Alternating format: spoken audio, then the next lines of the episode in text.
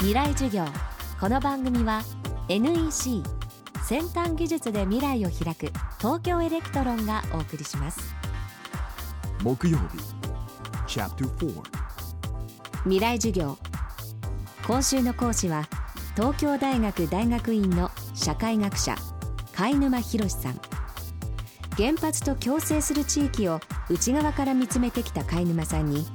立地地域が抱える問題を私たちはどう考えるべきなのかを伺っています。今後もこの問題と向き合っていくことになる私たちそして若い世代に必要な考え方を伺いました。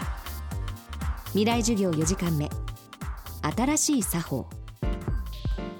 これまでの社会運動あるいはメディアの在り方としてですねどうしてもとりあえず権力を叩き潰すぞとかがんを取り除くぞというようなまあ形で社会問題を変えてくるという作法がありましたけどもおそらく原発についてはそういった古い球団型の作法は通じません。球団型の作法ではなくて代替案を出す。あるいは実際に意思決定を持っている人たちの考え方。行動様式を変えていくというような新しい作法が多分求められているかと思います。そういった多分これまでの経済成長戦後社会を支えてきたような社会基盤オペレーションシステムを乗り越えるような新しいアプローチの仕方というのが求められているのかなと思います。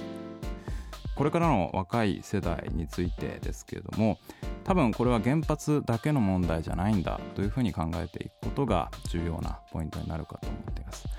放射能の問題だけじゃなくおそらく高度化した科学技術と付き合っていかなければならない私たちの社会はあらゆるところでそういったリスクを抱えているということを認識しいかに科学技術を可視化して付き合っていくかリスクを乗り越えていくかということを常に考え続けなければならない社会であるということを自覚しなければならないと思います。まあ、もう一点多分これからの若い世代は、まあ、この震災で明らかになった問題を日本全体の問題なんだと福島の原発事故の問題だけじゃなくて日本全体あるいはグローバル化する社会の中で解決していかなければならない問題そのものがあたかもリトマス試験紙でパッとこれが今の状況ですよと示されたように見せつけられている。その問題を乗り越えていくという意識が必要なのかなと思います。今週は東京大学大学院の社会学者貝沼博さんの講義をお送りしました。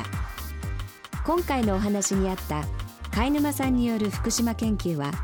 制度者から出版されている著書福島論。原子力村はなぜ生まれたのかでさらに詳しくご覧になることができます。さてこの番組はポッドキャストでも配信中です。アクセスは東京 FM のトップページからどうぞ。未来授業。来週はデジタルグラフィックアーティストの加賀谷さんを講師にお迎えします。どうぞお楽しみに。もういい。私そんな都合のいい女じゃないの。もう二度とかけてこないで。例えばその携帯電話の中の半導体も私たちの技術から生まれています。もしもし？なんで本当にかけてこないの？信じらんない。